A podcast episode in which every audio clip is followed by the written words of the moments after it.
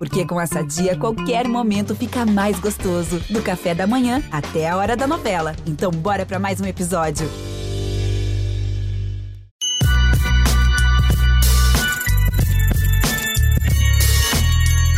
Salve, salve, fiel! Estamos chegando com mais um GE Corinthians, o seu podcast exclusivo do Timão aqui no GE.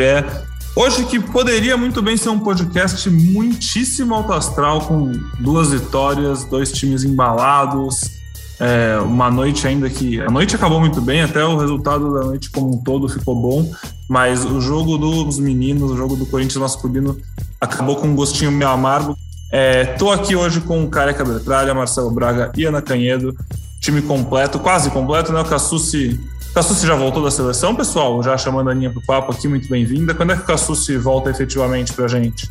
Fala Pedrão, fala Fiel, Braga, Careca. Cassucci nos abandonou, né? Nos trocou pela seleção brasileira.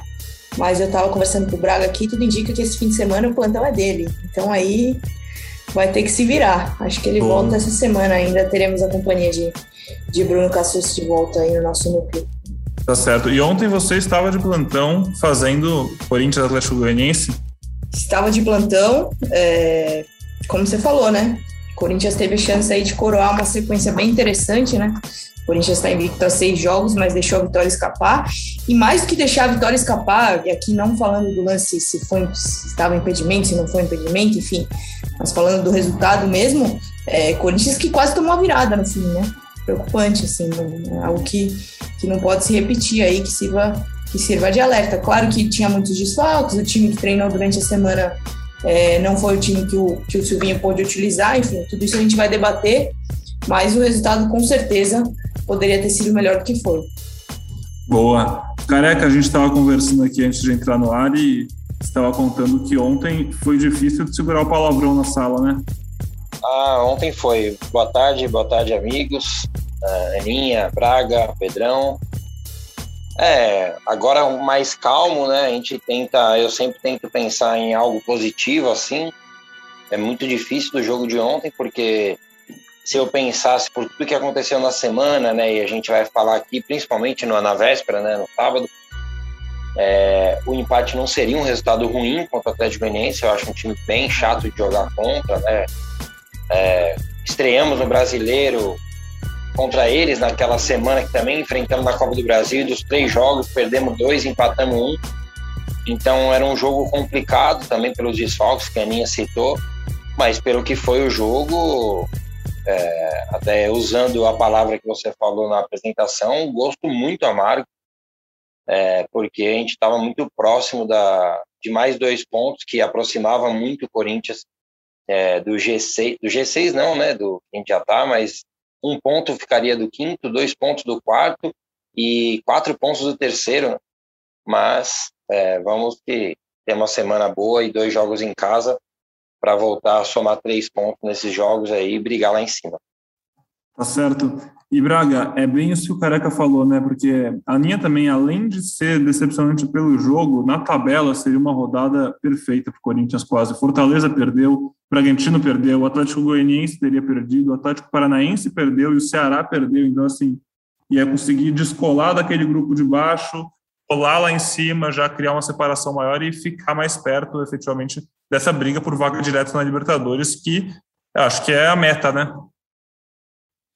É a meta, é a meta, mas ela continua viva, né? Eu acho que é, a gente tem visto aí uh, muitos torcedores já querendo uma ruptura, uma mudança de caminho, a demissão do Silvinho, a troca de comando, mas é, as coisas ainda estão é, caminhando bem para o Corinthians na competição. É só a primeira rodada do segundo turno, tem muita coisa pela frente é, e a tendência é só melhorar, né? A gente é, há um tempo atrás a gente via o Corinthians rodada a rodada sem nenhuma perspectiva. Hoje não, hoje a gente olha para esse jogo contra o América de Minas no dia 19, já pensa na estreia do William, na volta do Renato Augusto, eh, numa nova montagem da equipe. Então, a tendência é melhorar.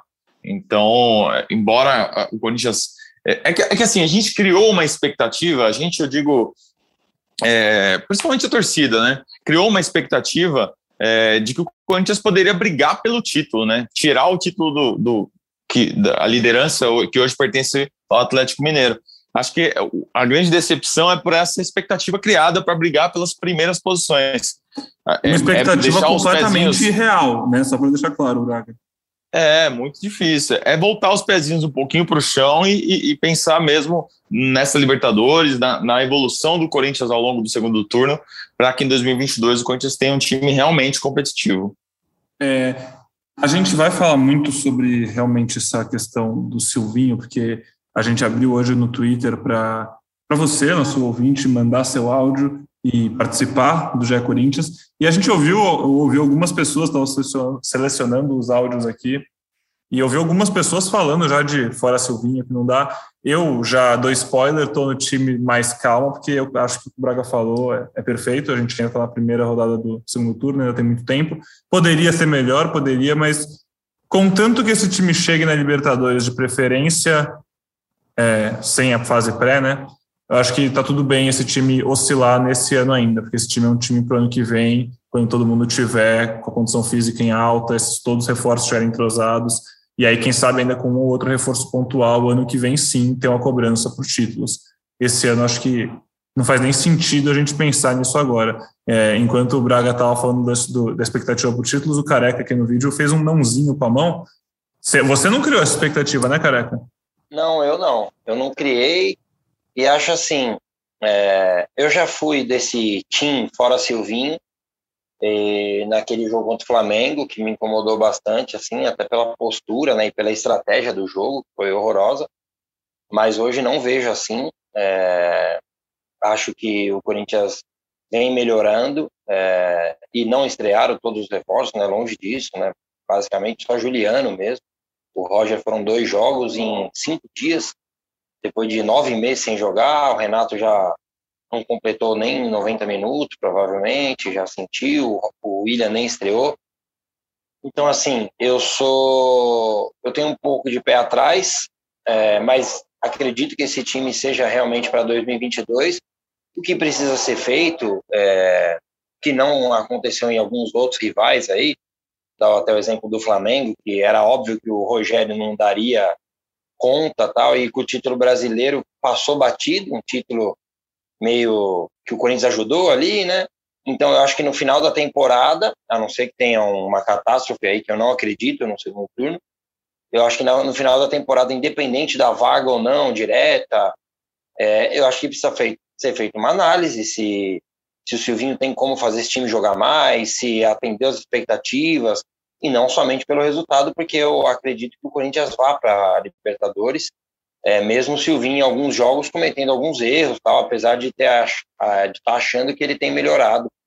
É, ontem não, não, vejo ele culpado, claro que a torcida quer sempre que ganhe e tal, mas eu já falei algumas vezes, desde a minha apresentação aqui, eu sou um torcedor um pouco diferente, tenho uma, é, uma visão um pouco mais de tranquilidade, assim, é, até já me xingam bastante no Twitter, né, por causa disso, mas eu acho que é hora de dar continuidade, esperar que o time evolua junto com os reforços, e foi o que o Braga falou, né, a oscilação faz parte, e acho que o Corinthians realmente é um time para o ano que vem, com uma pré-temporada bem feitinha, para voltar a disputar títulos. Quer dizer que o Careca nunca chutou um carro de jogador na saída do, da fazendinha ali? Nunca, nunca, pelo amor de Deus. Estou totalmente contra isso aí mas estou longe, graças a Deus, estou longe disso. É, acho que o Corinthians agora é ter calma. Eu sei que é difícil, o torcedor quer resultado ainda mais ontem, pô. Ontem, do jeito que foi, pô, dá, é, eu evito, falei até brincando aqui, vou falar aqui agora que estamos gravando, eu evito falar palavrão perto do meu filho. Ontem foi difícil controlar. É, se eu gravasse o vídeo do GE na hora ali que acabou o jogo, eu tive que respirar, porque acho que iam ficar meio bravo que eu ia dar uma pelada, ia ter muito pi aí. Então acho que foi melhor esperar um pouquinho. Hoje eu já tô mais. Tem a ver com, tem a ver com o Marquinhos, essa história do palavrão aí, cara? Explica pra nós. Tem, tem totalmente. Oh, tem a ver. eu acho que, assim. Vocês estão me. Vamos, vamos entrar nesse assunto, né, careca? Vamos respirar fundo. Então, vocês estão querendo me colocar numa situação complicada, hein? Mas vamos lá, vou falar. Seguinte, eu acho assim, é, não é normal empatar com o Atlético Goianiense como Juventude e com Juventude. Só que assim, cada jogo tem a sua história. Teve gente falando para mim, é, você tá achando normal, mas o Juventude que deu pressão na gente, perdeu do Cuiabá, mas nós ganhamos do Cuiabá, cada jogo é uma história. E o futebol é meio óbvio isso, né? Quem ficar falando ao contrário é dar murro em ponta de faca. O jogo era duro ontem contra o Atlético Goianiense. E o Corinthians praticamente não sofreu. Tirando o erro lá do Raul, que o Cássio e depois o João Vitor salvaram ele, o Corinthians jogou o jogo, o jogo duro, tal, com desfalques. Depois do gol, o Corinthians sofreu uma pressão que é normal, aspas, é, de um time que está perdendo em casa, que se atira para o ataque, mas passado esses 10, 12 minutos, o Corinthians controlou o jogo, o Corinthians teve chance de fazer o segundo gol, é, em dois contra-ataques que o Corinthians não caprichou, hora com o Vitinho, hora com o próprio Marquinhos, num lance que o Bandeira tinha dado impedimento errado, mas o VAR corrigiria. Aí o Corinthians teve dois minutos de falta de atenção, uma com o Fábio Santos, que deixou a bola passar embaixo do pé dele, dali saiu lateral, e depois de alguns segundos, sei lá, 40 segundos, o Marquinhos sozinho, sozinho, não é que tinha ninguém pressionando ele, não é uma bola espirrada, nada. Ele domina a bola com a mão, é inadmissível. O cara é profissional, gente. O cara é profissional. Ele nunca entrou um jogo bem. Não lembro. Brinquei aqui com a Aninha. Aninha, não sei se é possível. Eu não sei se ele acertou o gol. O gol, tá? Cinco vezes. Chute de, no gol. Eu não, não lembro. Daí eu o cara. até dá para botar a barra mais embaixo, careca. Foram, ontem foi o décimo jogo dele pelo Corinthians. E eu realmente não, também não lembro, não lembro de um chute. Não lembro, não sei se o Braga vai lembrar. É, e daí o que acontece? Depois de um jogo que já estava controlado, claro que nunca é controlado um jogo de futebol, ainda mais 1 a 0 Só que o Atlético não conseguia mais chegar, o Xavier entrou bem no jogo, arruma a bola parada, e daí na bola parada, a bola vai lá, passa por todo mundo é um lance duvidoso. É, já vão me xingar de novo a torcida, mas eu acho que o gol é legal. É, mas é duvidoso, só que assim, tudo que é duvidoso hoje é contra o Corinthians. O Corinthians não, não tem uma dúvida a nosso favor, mais. E o Corinthians acaba tomando o gol, depois a quase virada, mas acho que foi até em cima do Cássio ali e tal. É, o empate horroroso pelo que foi o jogo, mas se for antes do jogo, careca, aceita aqui um a um, aceitar não aceito, mas vou entender. Complicada a situação do Marquinhos, né? Complicada a situação do Marquinhos, porque é, ele viu o Gabriel Pereira passar na frente, né? Na, meio que furar a fila aí. Gabriel voltou a jogar com voltou não, né? Começou a jogar com o Silvinho, foram três partidas em sequência, cada vez entrando mais, e aí conseguiu ser titular. E acho que com os reforços estando em dia aí, né, fisicamente bem, acho que o Marquinhos vai, vai lá para baixo, lá para as últimas últimas posições da fila. Realmente ontem muito complicado, erro, um erro grosseiro ali dele no domínio de bola, estava sozinho, a bola se complicou ali, dominou com o braço, enfim, muito esquisito, muito esquisito. É, ainda com o William chegando, né, Mantua voltando de lesão, é, muita gente ontem ficou até incomodada quando viu o Marquinhos entrando no lugar do teoricamente no lugar do Mantua, né, ao invés do Mantua, é, Aninha Braga sabem a situação física do Mantua, realmente ele foi ali só para constar no banco que o Corinthians estava bem desfalcado, né? Não, não ia entrar Mas ele está bem.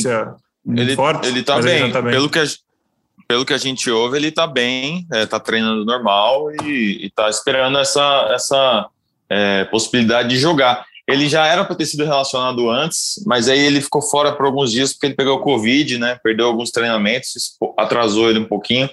É, mas pelo que a gente ouve, é, tá, tá, pronto. Assim, não sei se aguenta 90 minutos, porque não joga há muito tempo, mas para entrar no finalzinho do jogo já é possível. É, e a ideia é que a partir de agora nem precise aguentar 90 minutos, né? Porque o próximo jogo, teoricamente, já tem o William, logo menos o Adson tá de volta, e, e aí não vai. Por exemplo, o Marquinhos já não entrava há três jogos no Corinthians, então já estava fora da rotação e o Mantua vai começando a ganhar seu espaço. Que sequência azarada do Mantua, né? Quando ele estava deslanchando ali, fez o primeiro gol, se machucou num treino da seleção. Aí agora, quando está voltando, tem Covid, só para adiar um pouquinho mais o retorno.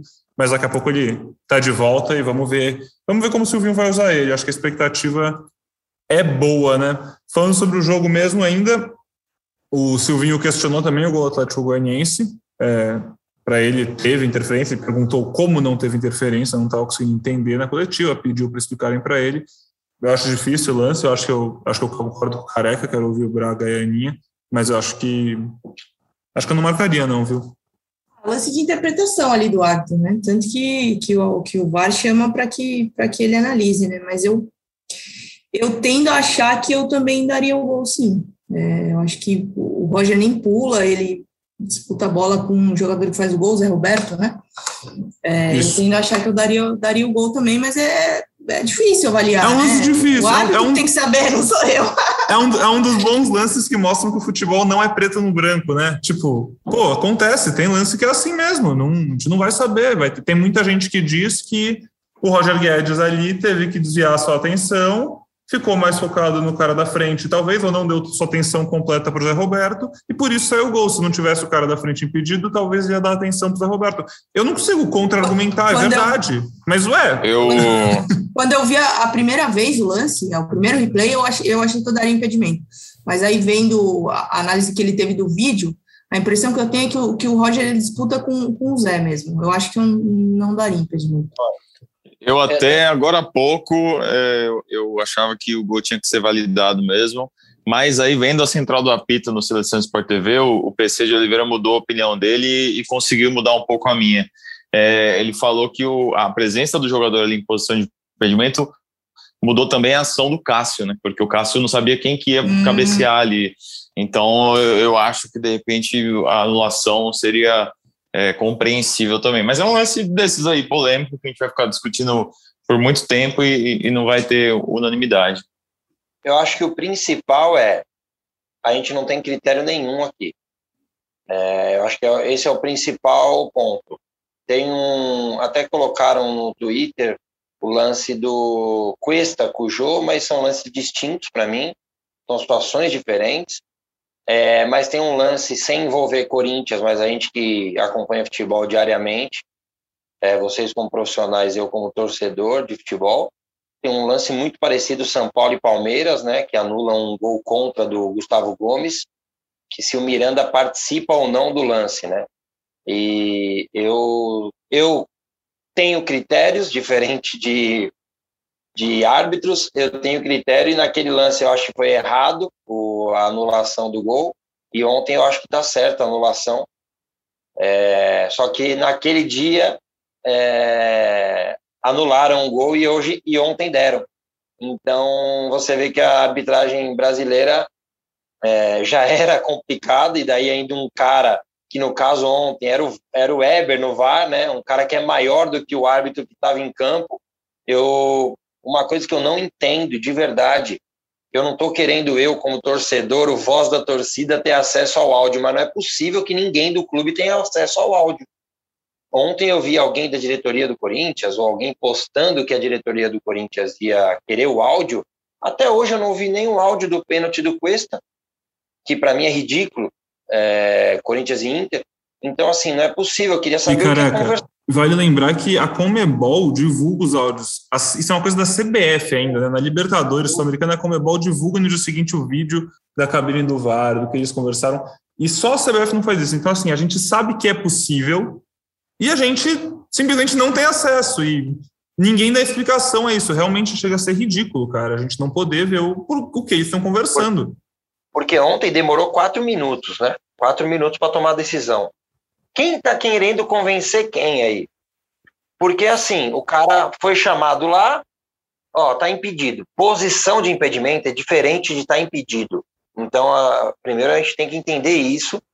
É, e daí o cara chega lá na câmera, ele tem que olhar em duas câmeras logo e, fala, e dar a opinião dele. Desculpa, o árbitro tem que tomar decisão, não pode esperar quatro minutos. Eu, na hora, infelizmente, com dor, na hora falei, ele vai dar o gol porque para mim, o cara, antes de a bola chegar no Zé Roberto, o cara que está em posição de impedimento, ele encolhe a cabeça.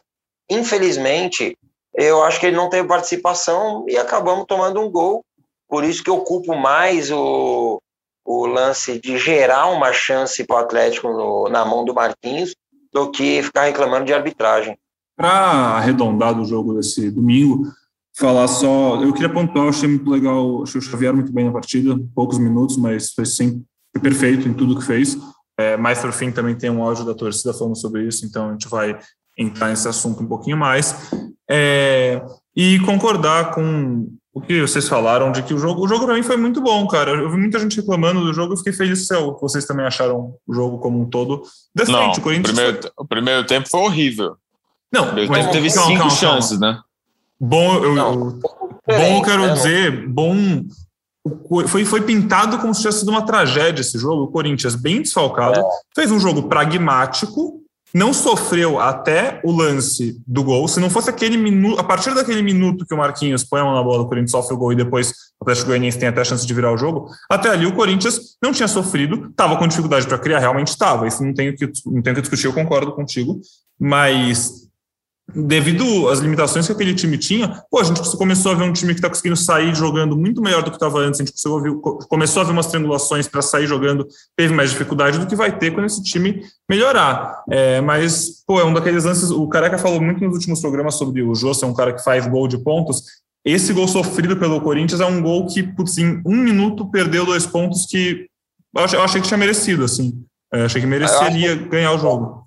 Sabe uma coisa que eu gostei? É, bastante desse jogo do Corinthians, bastante assim, bastante eu exagerei, vou comentar até de novo. Uma coisa que eu gostei um pouco nesse jogo é o Corinthians tentando construir ali passes para sair da pressão, assim, porque em vários momentos o Atlético Goianiense tentou roubar a bola ali já no campo de ataque, é uma coisa que o Juventude é, também tinha tentado fazer no jogo anterior, e acho que teve até mais sucesso do que o Atlético Goianiense. Acho que é uma coisa que vem sendo aí treinada, claro que a gente não, não, não, não sabe direito o que acontece no treino do Corinthians há bastante tempo já, né?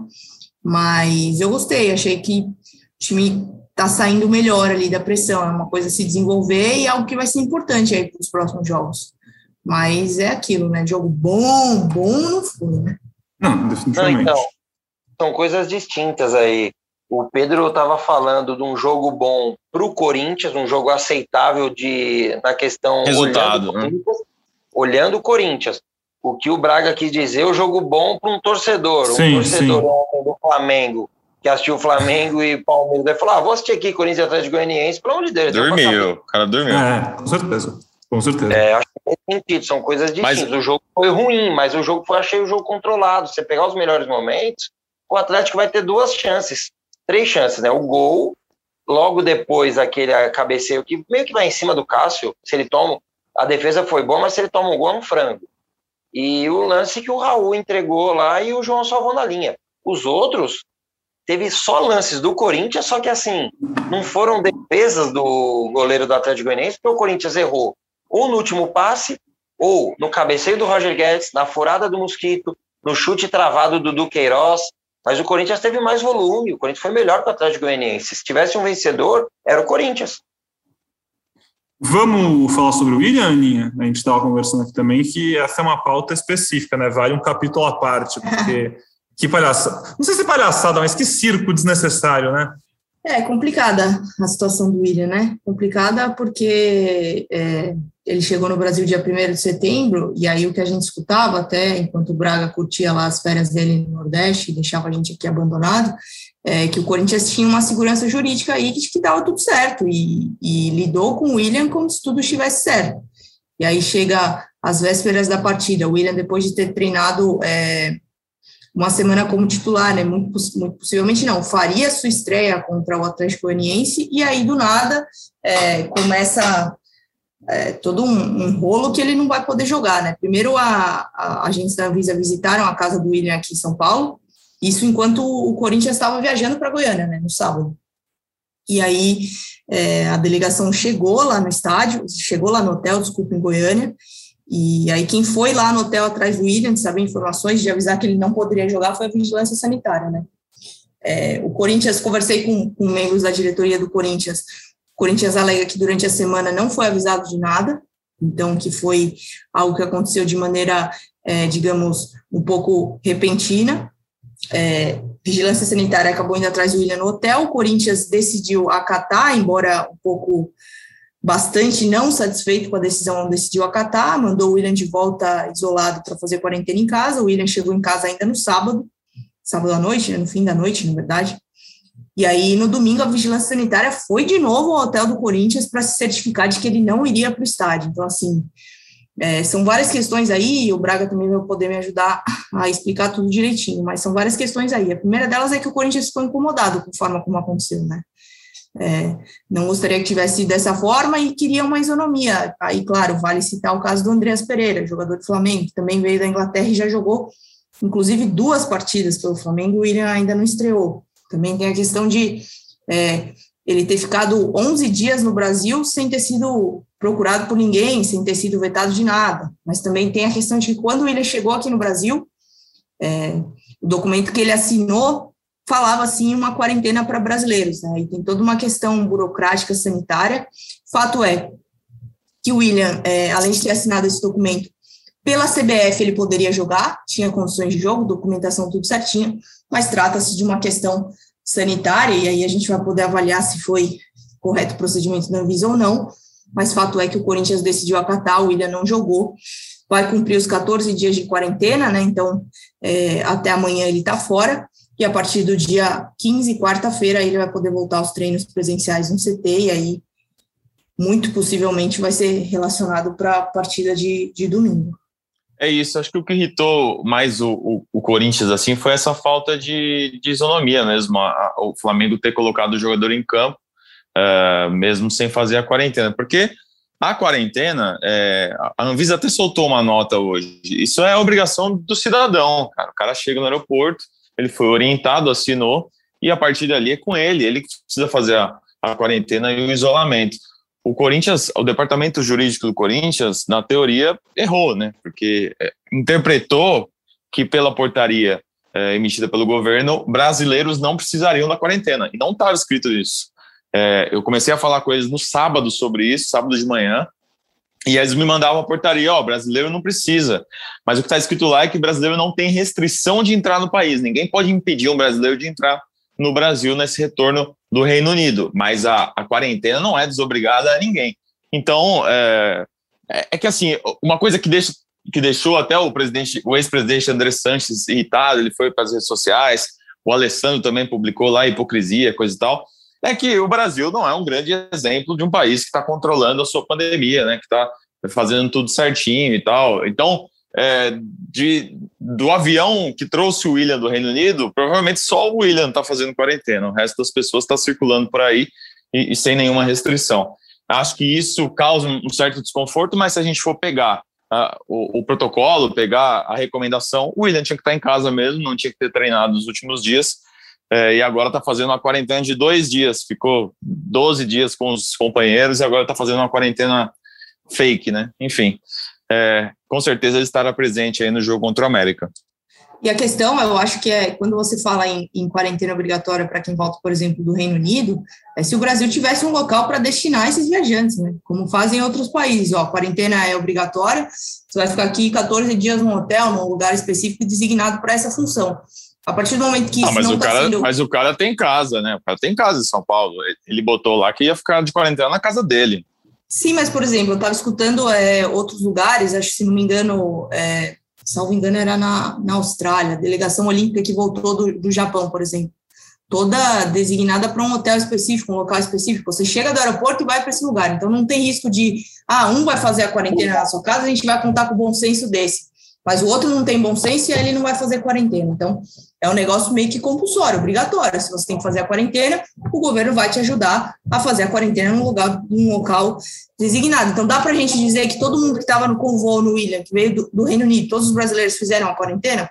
Claro que não, não existe um controle, não existe um lugar específico para isso. Então, acho que é, fica uma coisa muito mais do, do cara cumprir ou não cumprir. O William, é claro, é o camisa 10 do Corinthians, chama atenção, é figura pública, famoso, tem muita visibilidade. Então, aí acabou sofrendo com o ônus de um documento que ele mesmo assinou. É, pagou pela fama, né? É, é, é, como você falou, é o ônus aí de ser um jogador conhecido, um jogador que está na mídia, que está sendo falado, é, acabou expondo essa situação dele. Mas, enfim, é, fora o prejuízo do, do jogo mesmo, para a semana não é um prejuízo, porque hoje era treino regenerativo. Na terça-feira os jogadores estão de folga, então ele já se representaria na quarta-feira é, para esse próximo jogo. Aí o William já vai estar disponível. Posso falar um pouquinho? Por favor. Claro. Então, é, eu vou dar uma opinião de em cima do que Aninha e Braga falaram, porque eles têm contatos tal para falar diretamente sobre isso. É, no jogo da Argentina e Brasil, se não tivesse acontecido o jogo Argentina e Brasil, entenderia a Anvisa não tomar uma decisão e tomar uma postura de só na última hora ali. E eu nem vou entrar no mérito do Andréas Pereira. E o Flamengo ter prioridade, eu não vou, não vou cair nessa, porque é, não consigo realmente acreditar nisso. A partir do momento que a Anvisa entra aos quatro minutos do jogo contra a Argentina e Brasil, no mínimo, o Corinthians tem que se precaver. O Corinthians tinha que trocar um e-mail com a Anvisa, sei lá. Ah, mas, ah, mas viu entrevista do, do, diretor da Anvisa. Mas entrevista não é nada oficial, gente. É, eu acho que você tem que trocar um e-mail e falar: responde aí o e-mail que eu posso colocar o jogador em campo. Se entrar alguém da Anvisa lá, desce o presidente com o e-mail e fala: amigo, dá licença, dá para você sair do campo, por favor, que nós vamos jogar? aí você tem alguma coisa para provar que você se preocupou com a situação e que você estava resguardado por um e-mail, que é uma, algo oficial da Anvisa, você tendo, é, tendo o seu jogador disponível para jogar. Esse é um ponto do Corinthians, que é o que me interessa. Eu sou torcedor do Corinthians, eu não sou torcedor da Anvisa. A Anvisa, o que, que ela fez? A partir do momento que ela entra aos quatro minutos é, em Itaquera na Arena Corinthians, na Neoquímica Arena, para interferir no Brasil e Argentina, eu juro por Deus que eu falei, nossa, que papelão, fizeram um show. Na segunda-feira eu vi o Bem Amigos e vi a entrevista do cara, ele falou que a Anvisa foi, é, qual foi a palavra que ele usou? Que não deixaram a Anvisa entrar no campo, que só conseguiu aos quatro minutos, por isso que ela fez aquilo. Então, eu acreditei no cara. A partir do momento que só no sábado depois que o William está em Goiânia, a Anvisa faz de novo isso? Desculpa, a Anvisa quis circo. A Anvisa quis um circo para fazer toda essa situação, porque ela também poderia ter falado com o Corinthians, porque o William, assim como vocês falaram, é muito famoso, ele está em todos os noticiários. Falaram do William no Jornal Nacional, gente. Não é possível que a Anvisa e o cara que foi lá falar com o Galvão na segunda-feira, que falou que adora futebol, Nenhum funcionário do dono ou estagiário da Anvisa viu que o William estava no Corinthians, né? Tem nenhum Deus. corintiano ali. Então, ou um assim, flamenguista, porque do Andrés também, né? É, então assim, na minha opinião, todo mundo errou aí. Todo mundo errou aí. Então eu acho que o Corinthians, que é quem me interessa, ele tinha que ter tomado uma, uma, uma posição mais firme com a Anvisa. Ele tinha que ter procurado a Anvisa é, não sou eu que estou procurando a Anvisa. Ó, oh, Anvisa, eu estou querendo trazer um. Eu cacei lá na África do Sul um leão, eu quero trazer a juba dele aqui. Não, não é isso, gente. É o Corinthians, pô. É o Corinthians, é uma instituição Corinthians. O Corinthians não é possível que o Corinthians não tenha um e-mail do presidente da Anvisa, ou do diretor, ou de sei lá quem. Então, assim, é, eu não tô. Eu acho que foi um circo criado e o Corinthians ficou de mãos atadas, mano, como vocês falaram. Tipo, eu vou brigar com a Anvisa? Ah, mas falaram que a multa é 2 mil. Ah, então põe e paga 2 mil? Não. É, tira do jogo, beleza. Mas, pô, algo tinha que ter sido feito antes. Remediar é sempre melhor. É, então, acho que o Corinthians cometeu um erro aí, a, dire a diretoria de futebol acho que cometeu um erro, eu como torcedor, como leigo. É, porque, assim como o André falou lá, e é verdade, Será que o William veio sozinho num Boeing para 300 pessoas? Será que foram na casa de todo mundo? Ô amigo, você foi na padaria aqui ou não? Você está em casa? Porque o Davi Luiz, que igual todo mundo começou a falar, o pessoal começou a falar, e Davi Luiz? O Davi Luiz, ele não jogou. Só que você acha que ele ficou em casa trancado os 14 dias? O Davi Luiz estava postando vídeo treinando. Então, assim, gente, é, eu acho que o Corinthians agiu mal. Agiu mal. Eu tenho elogiado muito a diretoria eu acho que nesse caso o Corinthians podia ter se precavido melhor. Maravilha, então, careca. É, cara, eu também acho que todo mundo está errado nessa história. Acho que é absurdo, né? Essa situação como toda diz muito sobre como o Brasil está cuidando da pandemia, a imagem que passa. É, acho que o William está muito errado e o Corinthians devia saber e o Flamengo, no caso, também devia saber, o Andrés também. Mas o, todas as outras pessoas que estavam nesse avião que vocês estão falando eu tenho certeza que várias delas nem se deram ao trabalho de imaginar que tinha quarentena no Brasil. Estão erradas, óbvio que estão erradas, não estou querendo defendê-las, não. Mas só por ver de fora ou de dentro como o Brasil trata, né, cuida da pandemia. Os argentinos que vieram aqui viram como foi a Copa América, eu sei que ela era outra na época, enfim, mas viram como estava cuidando o país, como ele estava reagindo à pandemia e parece que está tudo bem, né? Então, isso é mais um ponto bem triste dessa história. Para fechar nosso capítulo futebol masculino nesse podcast, Marcelo Braga. Rodrigo Varanda tava, começou a temporada como a promessa do Corinthians, né? Era o nome, se a gente fosse falar um. Fez gol em Corinthians e Palmeiras no Paulistão. Corinthians numa fase bem ruim, Palmeiras bem melhor. Corinthians empatou em 2 a 2 um jogo numa chuva torrencial. Varanda fez um belo gol. Parecia ali que estava surgindo um cara que podia realmente ajudar bastante esse time. E aí sumiu, quase foi para o Bragantino, não foi para o Red Bull Bragantino e agora é emprestado ao São Bernardo, é isso mesmo? É isso. O Corinthians teria sido ótimo fazer esse negócio com o Bragantino. É um jogador que, embora seja reconhecidamente talentoso e com potencial é, para estourar, é um jogador que tem alguns problemas disciplinares, tem problemas familiares, tem uma estrutura ali é, complicada e o Corinthians achava que seria bom para ele sair é, não conseguiu fazer um negócio lucrativo e vantajoso e, e mandou o menino agora para o São Bernardo. Vai jogar Copa Paulista no segundo semestre e o Paulistão no ano que vem. É, eu não vejo o menor sentido em, em tirar o, um jogador como Varanda e colocar no São Bernardo. Eu acho que poderia descer ele de volta para o Sub-20. Lembrando que ele é um jogador que era do time Sub-17 e saltou direto para o profissional. Ainda tem algumas deficiências, ainda precisa amadurecer. Então, é, e você tem um ativo que poderia ser útil no sub-20 e se desenvolver. Eu não sei se, se o que pesou para ele não descer foi o salário, porque ele acabou de renovar contrato, deve ter ganhado um valor a mais e de repente achavam que descer ele para o sub-20 ia causar algum problema no grupo ali por conta da, da diferença salarial. Não sei, é um palpite. Mas eu acho que faz mais sentido você descer um menino para a formação que emprestar para o São Bernardo para jogar a Copa, a Copa Paulista, sabe-se lá em qual condição, né? Então é isso. Aí, aí no ano que vem jogar um Paulistão emprestado, uma Série A1, tudo bem, faz sentido. Você podia fazer esse empréstimo em janeiro.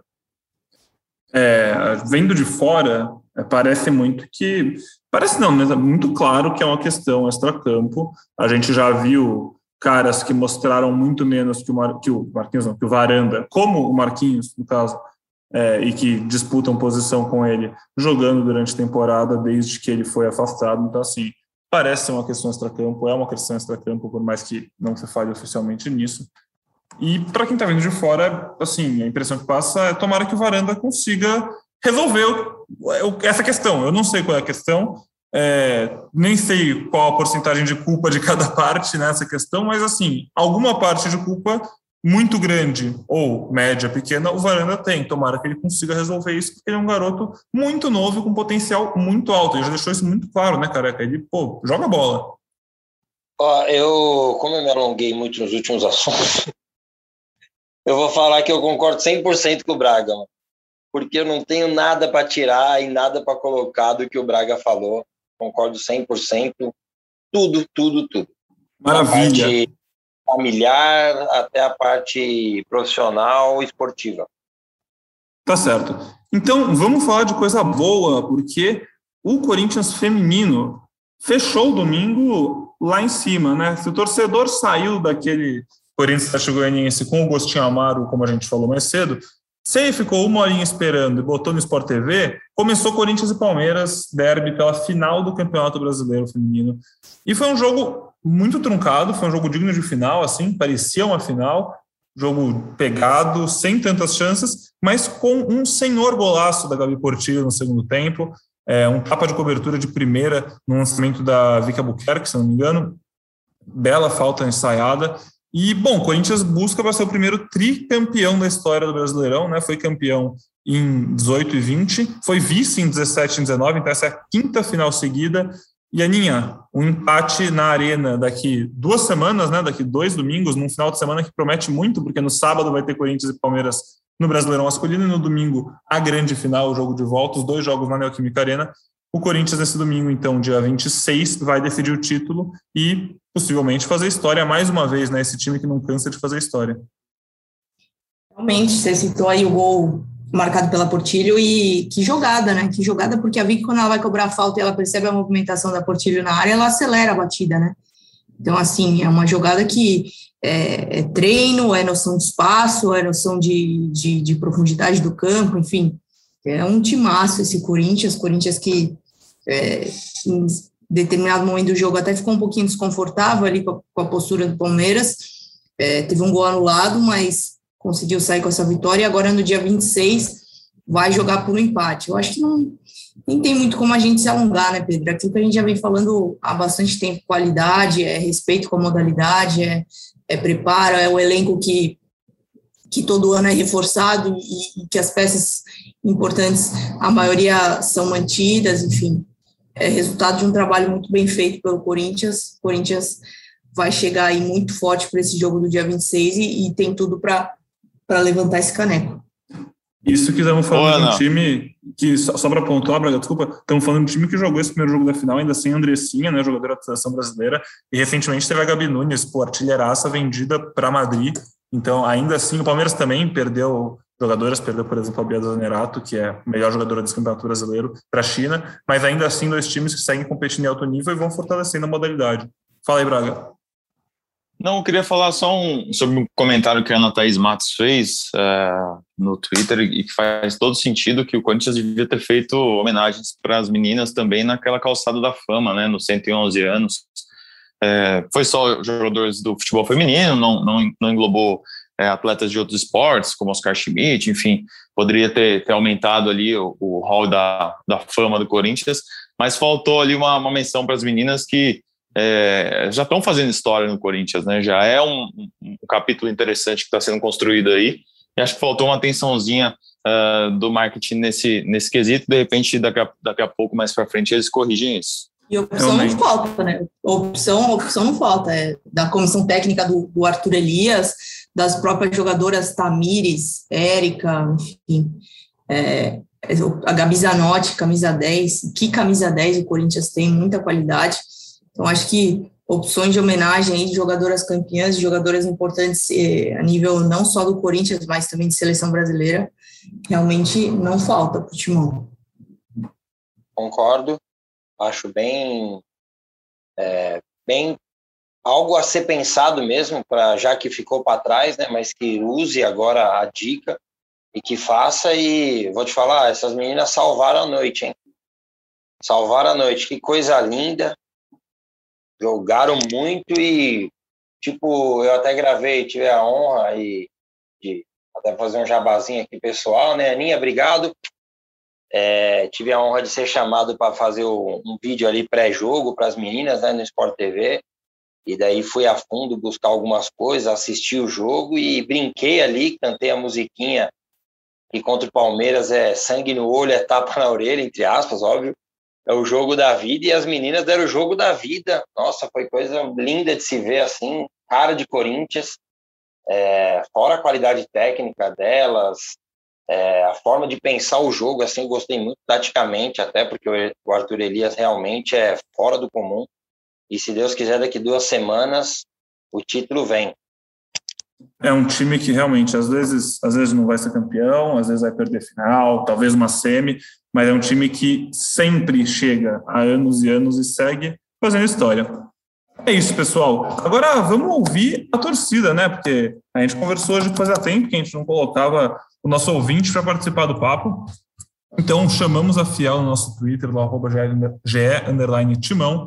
E agora vamos ouvir. Eu comentei com vocês no começo do programa que eu tinha dividido alguns blocos, porque assim, primeiro vamos para o bloco Fora Silvinho. Olá pessoal, Matheus de São Roque. Acho que já dá para subir uma tag aí, Fora Silvinho. Não dá mais. Ontem o Corinthians fez o gol. Antes dos 30 minutos, ele recuou todo mundo até a gente tomar o um empate. Tava na cara que isso aconteceria.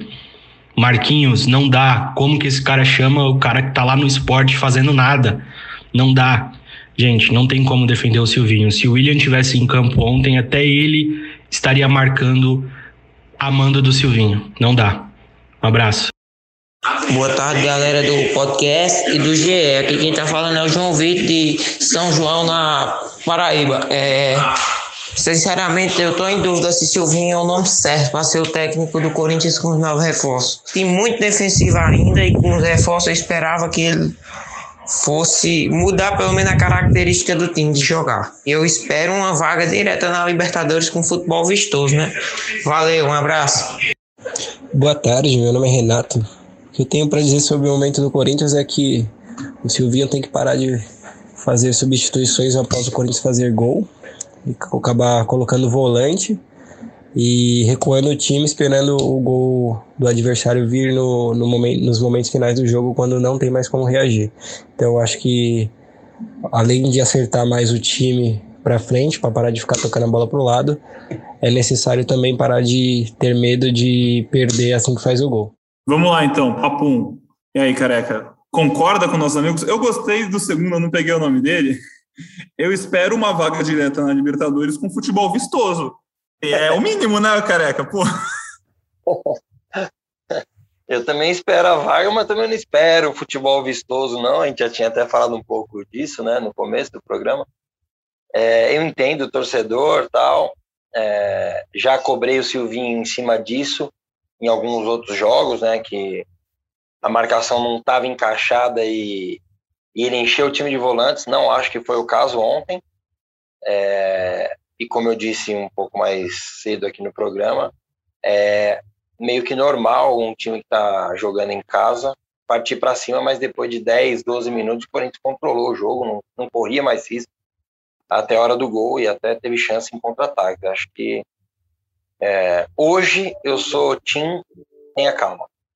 Boa. Você tinha até comentado, né, que você ia dar até o fim do primeiro turno para ele se recuperar e, bom, fez merecer pela confiança, né, Braga? Oh, mas, mas, é o seguinte, eu espero um futebol vistoso, sim. Ontem, no, no primeiro tempo, até mandei no grupo que a gente tem aqui da, da cobertura. Eu falei, e aí, cadê o Corinthians que vocês me prometeram? Que não, tá, não tinha aparecido ainda, né? Voltei de ah, férias para fazer o meu primeiro calma. jogo. Não, foi uma brincadeira. Obviamente que, que com o tempo isso acho que vai acontecer. Mas eu espero sim que chegue no fim sim. do ano jogando bem. Tínhamos desfalques também, acho que isso tem que ser pontuar. Sim, é... sim, sim, sim, tem que levar em conta. É, e o outro destaque que eu ia fazer é que o rapaz da Paraíba ali me fez lembrar das minhas férias, e aí eu fiquei até um pouco triste aqui agora. Saudades. Também espero um futebol vistoso, Braga, e espero, porque eu fico imaginando que legal vai ser a expectativa para o começo da temporada que vem, né? Quando imagina se esse time faz um segundo turno legal, embalo, os reforços, né? Começam a mostrar o potencial. O clima que não vai se criar para a temporada que vem, numa possível Libertadores, é, com a base tendo mais calma para se desenvolver no Paulista, Torcida, com certeza não, né? Mas provavelmente de volta no estádio já com mais segurança. A gente espera, torce para isso. Tome a vacina, quem não tomou, vai tomar a segunda dose, toma a primeira, vamos atrás disso. E também tem a galera, vamos ouvir eles, que estão com mais calma. Salve galera do GE Corinthians. Aqui é o Roberto Filho falando diretamente de Goiânia, Goiás. E o meu recado hoje é pro Silvinho. Silvinho, a Fiel tá fechada com você, cara. A gente confia muito no seu trabalho. Vamos lá, Coringão. Fala pessoal, tudo bem? Aqui é o Gustavo Saab de São Paulo. E momento de, de esperança ainda do time. É, ainda tem algumas manias de recuar demais e se contentar com uma vitória curta, mas a verdade é que o time tem parecido bem mais organizado mesmo na fase de ataque. E agora a esperança de que com todo mundo jogando e em forma, transforma a organização defensiva em também poder de ataque para fazer mais gols e não se desesperar quando fizer o primeiro, né? Valeu. Eu falei que essa galera tava mais calma, mas na verdade, Caraca. nosso primeiro amigo tá bem empolgado ali. Rapaz, esse primeiro me surpreendeu, hein? O primeiro sobrenome era Campos, não era? Ó, oh, sei não, hein? Bom, e também, obviamente, tiveram as perguntas da Fiel. Então, eu vou dar play aqui em umas perguntinhas e a gente fala sobre esses assuntos para fechar esse nosso podcast de hoje, que ficou mais longo que o normal, mas eu particularmente achei que ficou muito bom, viu? Que bom, a gente teve mais assunto para falar, alguns bons, outros não tantos outros não tanto, mas estamos fechando agora então com as questões da Fiel. Fala pessoal, meu nome é Bruno, sou aqui de São Paulo, Interlagos, e eu queria fazer uma pergunta aí para vocês também e um pouco a minha observação. Esse time jogando só com o Gabriel, não falta pegada no meio de campo, enquanto a gente não ter o Renato Augusto e o Juliano 100%, eu acho que pode ser que falte uma pegada no meio de campo. E aí eu acho que o Rony vai ser essencial nesses momentos. O que, que vocês acham? Grande abraço. Olá, meu nome é Amanda. Pergunta em relação ao Fábio Santos e o Gabriel. A gente vê a torcida criticando muito os dois e pedindo a saída deles e a entrada de dois jogadores da base também, né? O Xavier e o Piton. Queria saber o que vocês acham disso, se vocês concordam é, que o Silvinho talvez esteja sendo um pouquinho resistente na saída desses jogadores, que poderia testar, ou que tudo isso também faz parte de tentar ter esse equilíbrio é, entre os jogadores jovens e os, e os veteranos e também ter uma consistência ali defensiva.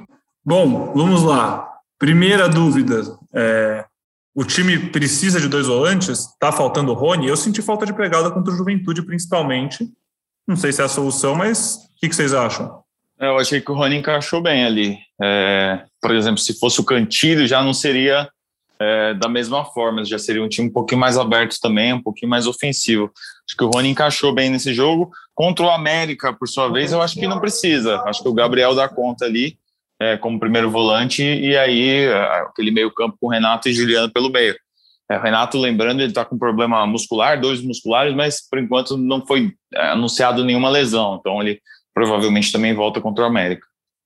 Talvez nesses jogos que o Corinthians precisa de mais pegada, dá para imaginar um time ali com Gabriel ou Xavier, vamos falar sobre isso, que é uma das outras dúvidas. Rony, Renato Augusto e Juliano, William e Roger Guedes, um time mais móvel. Ontem tinha o Roger Guedes fazendo papel de nove, um nove muito diferente do jogo, mas, enfim, muito participativo, né, Carecas? O que, que você acha desse assunto? Então, a primeira pergunta, acho que a amostragem foi pequena ainda, né? Porque a gente teve um jogo ruim com Renato e Juliano mas até pela questão física, né? Até o rapaz citou isso. É, mas o Rony já nesse jogo ontem achei que o Atlético não teve muito espaço ali e depois ele acabou até saindo, torcer para que não seja nada grave, ele saiu chorando ali.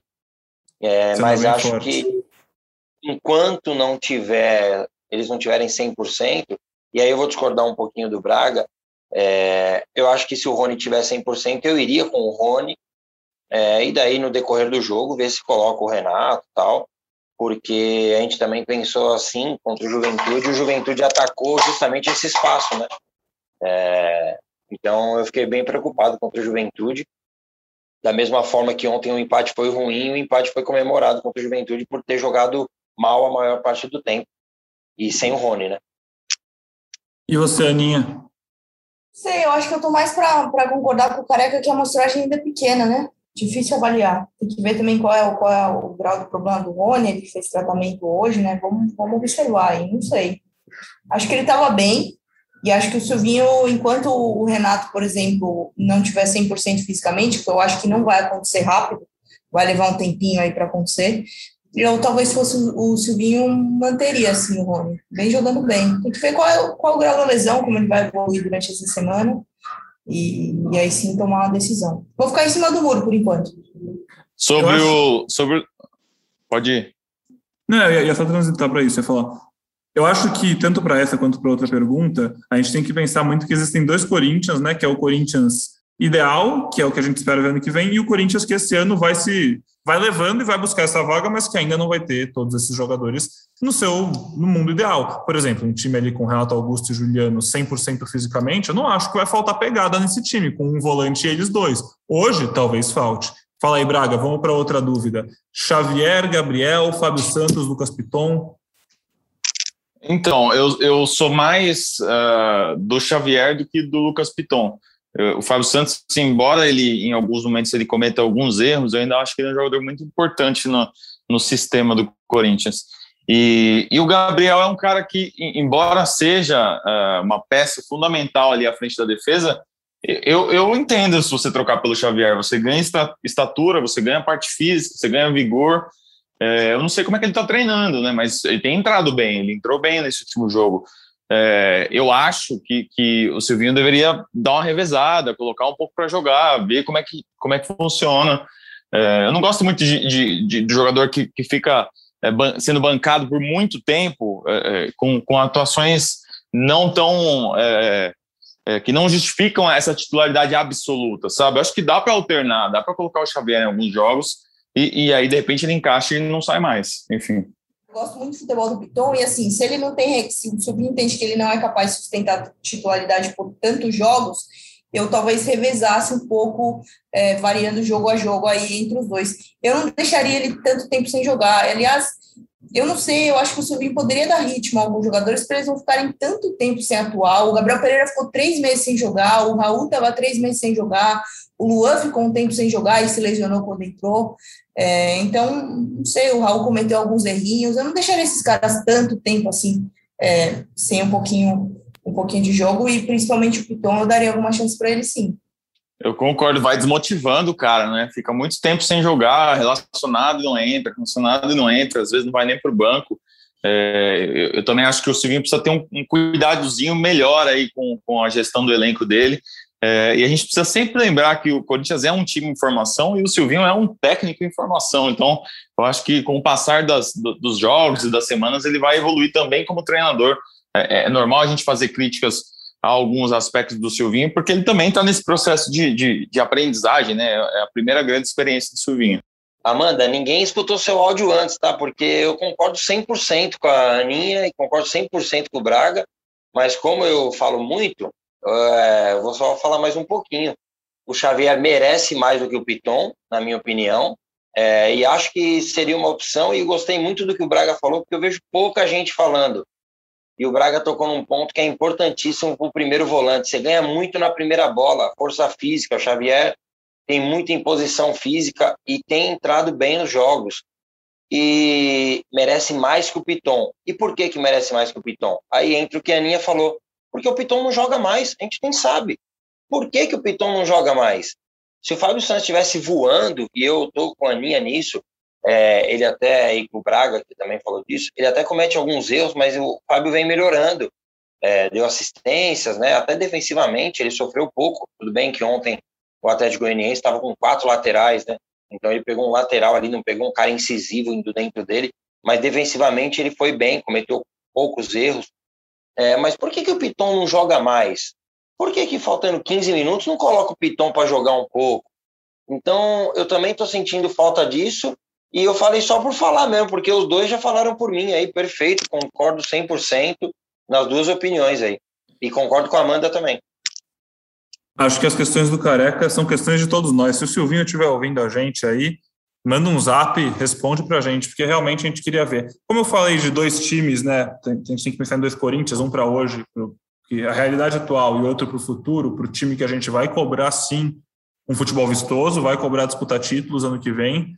É, eu acho que esse time não vai ser o mesmo time de hoje, obviamente. Então, assim, para o time de hoje, eu entendo o Gabriel, entendo o Fábio Santos serem titulares, mas eu acho que o time do ano que vem deveria sim ser trabalhado para que Xavier e ou pelo menos um dos dois seja titular. E para isso eles precisam de ritmo. Vai ter mais um ou outro nome diferente para o ano que vem, talvez, não sei, uma contratação pontual, talvez o Corinthians busque um centroavante quando for ver que ganhou um prêmio maior do que esperava no Brasileirão, sei lá. Mas eu acho que tem que aproveitar que tem dois caras com potencial em casa, em duas posições que podem sim ser substituídas. O Fábio Santos e o Gabriel não têm jogado futebol para ser tão unânime quanto as, as, escalações do Silvinho têm demonstrado.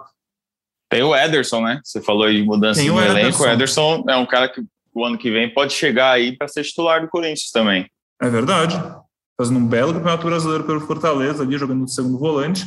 Pode chegar para essa disputa que hoje a gente estava falando de um cara como o Rony, talvez merecendo mais espaço, o Ederson vai chegar para botar lenha nessa fogueira. Pessoal. Roubou sete bolas no jogo ontem, o Ederson. Sete roubadas de bola no jogo.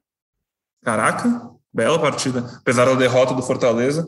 A derrota do Fortaleza que o Corinthians né, não aproveitou. Podia ter apitado no retrovisor. Mas tá certo, pessoal. Hoje, podcast longuíssimo, mas espero que vocês tenham gostado. Eu gostei, espero que tenha sido uma boa companhia para todos vocês. Para mim foi ótimo. Careca, muito obrigado, viu? Valeu, gente. Pô, gostei muito dessa interação aí com os ouvintes. Legal demais, hein? Escutar também a opinião dos outros. É, Braga, Aninha, obrigado pela moral de sempre. Pedrão, tamo junto, à disposição, sempre para falar do Coringão. Um abraço, boa semana. Vai, Corinthians. Um abraço. Um abraço, Braga. Muito bom mais uma vez. Valeu, meu amigo. Um abraço, boa semana. E domingão tem reencontros com ele, hein? Wagner Mancini, técnico do América. O América Vem de dois, dois resultados positivos aí, momento bom do, da equipe da competição. E o Corinthians vai ter um desafio contra o seu ex-técnico. Vai ser um capítulo legal do jogo. Promete. E aí, Aninha, muito obrigado. Tenha uma ótima semana você também. Valeu, Pedrão. Vamos ver esse, esse jogo aí próximo domingo, podcast bem legal. Seguiremos aqui debatendo sobre o Corinthians. Valeu, gente. Tá certo, voltaremos, voltaremos mais vezes com Fala Fiel, vamos querer ouvir vocês. Agora o Corinthians, como a gente já falou algumas vezes até o fim do ano, praticamente só joga uma vez por semana. Então, quem sabe mais para frente a gente não faz um podcast só de perguntas e respostas para torcedor, a gente abre a caixinha lá com um dia de antecedência.